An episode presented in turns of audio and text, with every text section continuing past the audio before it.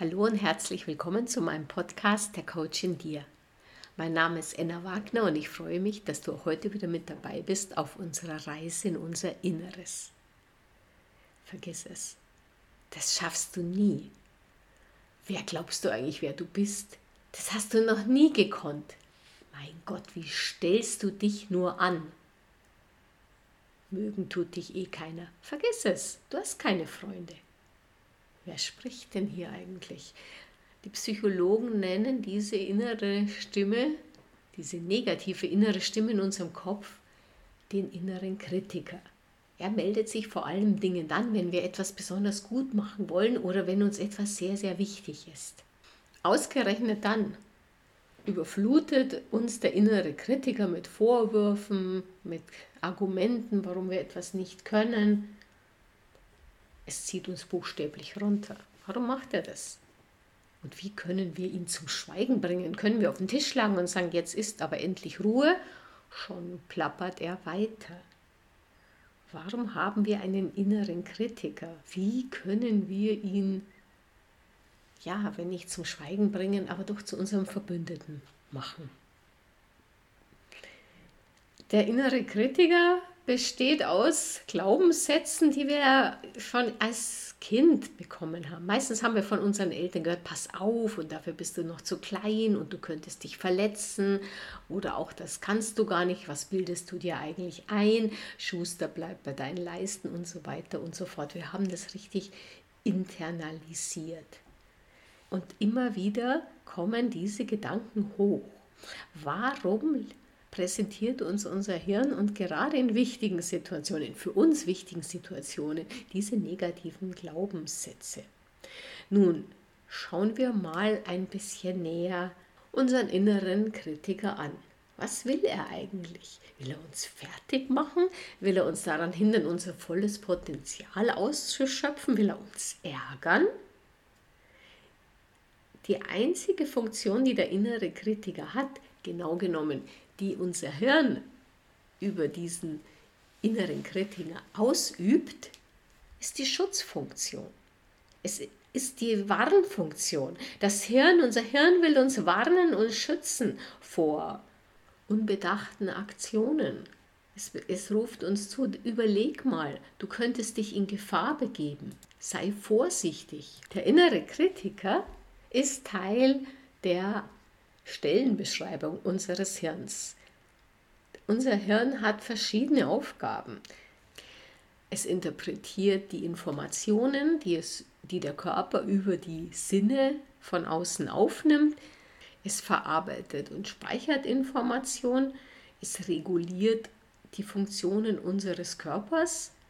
Es, es generiert unsere Emotionen. Es hilft uns beim Problemlösen, es warnt uns und beschützt uns und es identifiziert Bedrohungen. Und genau diese letzten drei Punkte sind der innere Kritiker.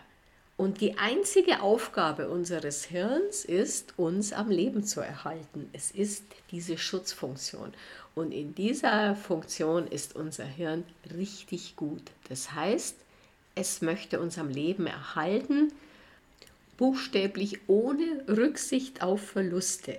Es liegt ihm nicht daran, uns glücklich zu machen, uns zu helfen, uns unser Potenzial aus, auszuschöpfen. Es möchte uns lebendig erhalten. Deshalb legt es seinen Fokus auch nicht so sehr auf angenehme Dinge, auf schöne Dinge. Es hat dauernd sein Radar an und scannt die Umgebung nach Bedrohungen ab sein Hauptzweck, sein Job ist, uns am Leben zu erhalten. Und es, es ist ganz erpicht darauf, diesen Job ständig und sehr gut zu erfüllen. Unser Hirn ist darauf programmiert, Probleme zu identifizieren. Und dafür hat es den inneren Kritiker. Der ist da ziemlich gut darin. Wenn immer wir etwas Neues machen, ist der innere Kritiker sozusagen auf dem Kiviv. Neues, Veränderung bedeutet auch immer möglicherweise Gefahr. Und schon geht's los. Mach das bloß nicht. Oh Gott, du weißt ja nicht, wie das endet. das könnte ganz, ganz schlimm ausgehen und so weiter und so fort. So weit, so schlecht, magst du jetzt vielleicht sagen. Das ist ja ganz fein, sehr schön, danke Hirn, aber dieser innere Kritiker kommt mir doch immer dann in die Quere, wenn ich ihn am wenigsten brauche. Ich möchte ihm dann wirklich auch zurufen, halt die Klappe. Ja, und ich bewirke genau das Gegenteil damit. Er wird dann höchstens noch lauter. Schauen wir uns doch jetzt mal unseren inneren Kritiker aus der Nähe an. Es gibt fünf Dinge, die du über den inneren Kritiker wissen solltest. Erstens, du bist nicht der einzige Mensch, der einen inneren Kritiker hat. Wir alle haben diesen inneren Kritiker. Warum es ist eine der Hauptaufgaben unseres Gehirns. Du machst auch nichts falsch. Nein, du machst nichts falsch. Und dein Hirn macht auch nichts falsch. Du möchtest etwas Neues wagen, du möchtest etwas ändern in deinem Leben und dein Hirn möchte dich schützen. Das sind zwei gleichberechtigte Interessen, die aber so ein bisschen diametral entgegengesetzt zu sein scheinen. Solange du ein funktionierendes Hirn hast, wirst du auch immer einen inneren Kritiker haben. Ich will sagen, wenn du dement bist, hält auch der innere Kritiker seine Klappe. Aber das ist ja ein ganz anderes Thema. Nummer vier. Der innere Kritiker sieht auch dann seinen Job nicht als beendet an, nur weil du etwas sehr gut machst, weil du Fortschritte gemacht hast. Selbst wenn du ihm sagen kannst, ja, aber schau, jetzt kann ich es doch ganz gut, wird er trotzdem unverdrossen seinen Job weitermachen und dich warnen und sagen, sei bloß vorsichtig, gerade bei neuen Dingen und dann geht es aber wieder negativ weiter. Ja, was bildest du dir eigentlich ein? Das schaffst du nur nie und so weiter und so fort. Denn unser Hirn will uns am Leben erhalten. Und der fünfte Punkt, den du über den inneren Kritiker wissen solltest, dein innerer Kritiker ist nicht dein Feind auch wenn es so scheint, weil er doch sehr massiv ist und sehr, sehr negativ ist und dich ziemlich persönlich angreift. Er ist also nicht dein Feind, aber es gilt ihn zu entwaffnen. Du kannst ihn entwaffnen. Und es lohnt sich auch, diese Abrüstung vorzunehmen, denn du möchtest ja gerne dein Leben nach deinen Vorstellungen gestalten, auch gerne etwas Neues wagen. Klar, möchtest du gerne auch dabei lebendig bleiben und das, du hast schon auch Verständnis für den inneren Kritiker, wenn er sagt, ja, lauf bloß nicht hier bei Rot über die Straße, du könntest überfahren werden. Das ist schon klar, aber du möchtest ja voranschreiten in deiner Entwicklung, in deinem Leben. Da gibt es verschiedene Ansätze. Was nicht funktioniert, ich habe schon zweimal gesagt, den inneren Kritiker zum Schweigen zu bringen, ihn anzuschreien, sagen, halt doch die Klappe, du bist ja so gemein das ist ein negatives, wie ein negatives Gefühl wegdrücken. Du weißt schon, mit dem Wegdrücken verstärken wir nur etwas. Wenn wir sagen, ja, ich will daran nicht denken, nein, nein, nein, ich, ich will den inneren Kritiker nicht hören, umso lauter wird er. Denn dein Hirn möchte dich ja am Leben erhalten. Es hat dann das Gefühl, er oder sie hört nicht, ich muss noch lauter werden. Welche Möglichkeiten haben wir? Ganz, ganz wichtig, sei du der Beobachter.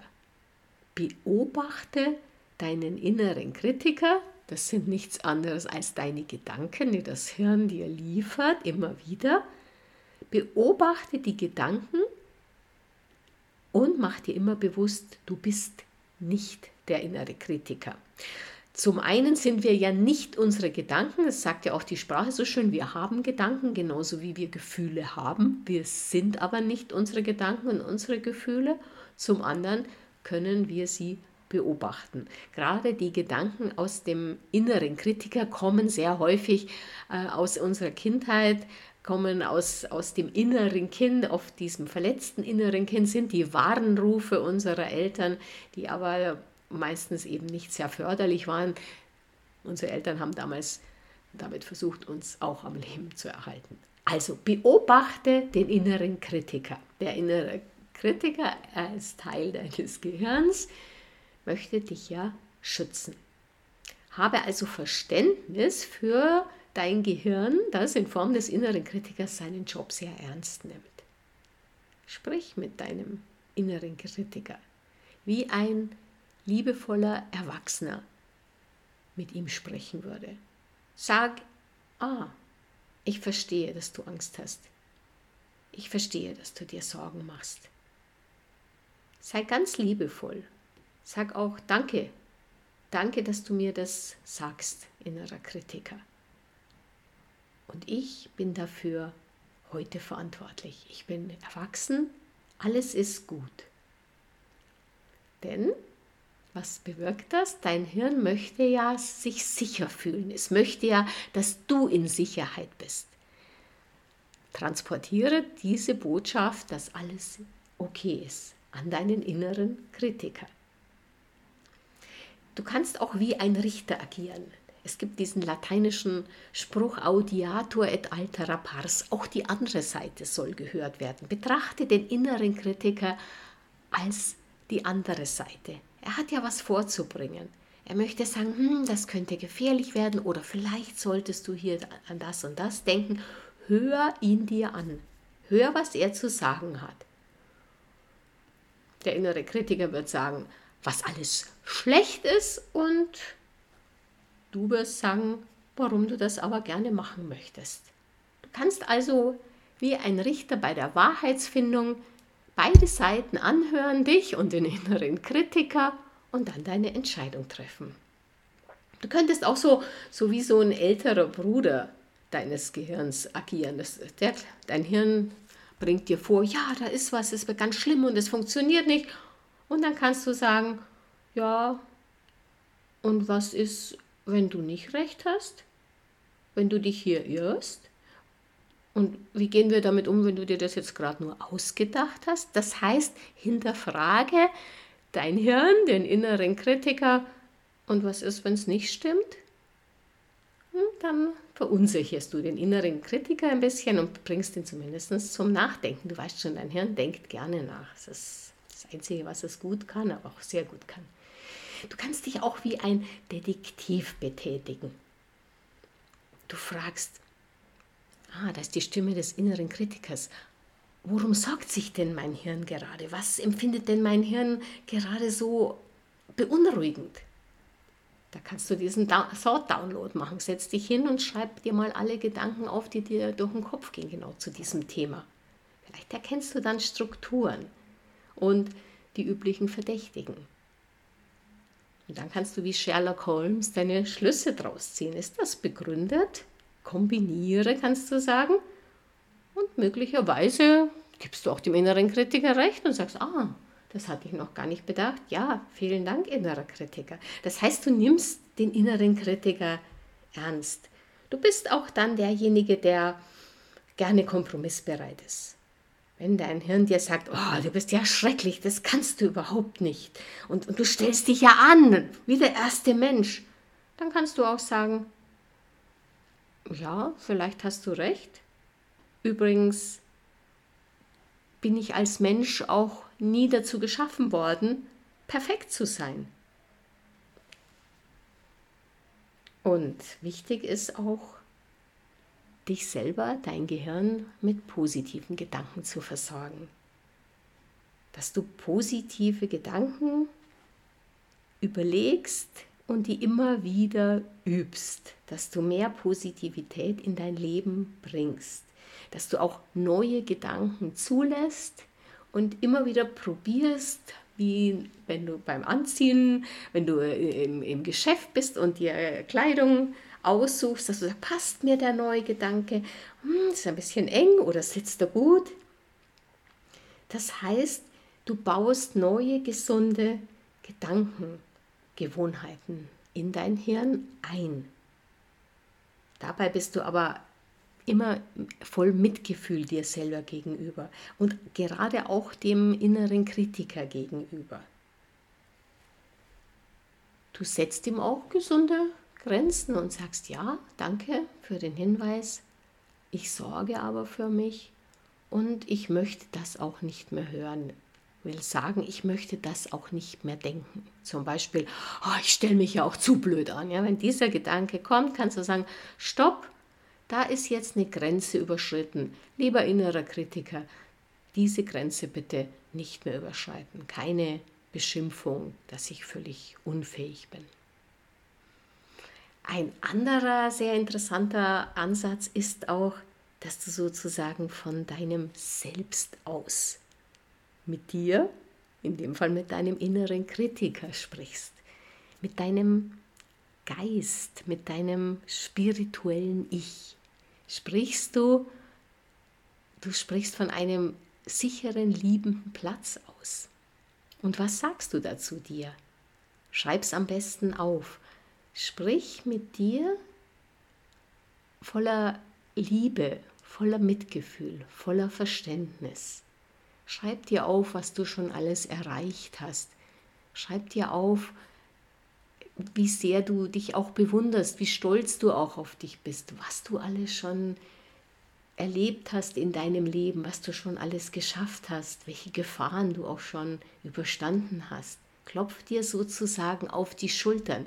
Nicht so sehr vom Punkt des Egos aus, ich bin der Größte, ich bin ganz toll, sondern von diesem inneren Selbst, von diesem spirituellen Anteil in uns.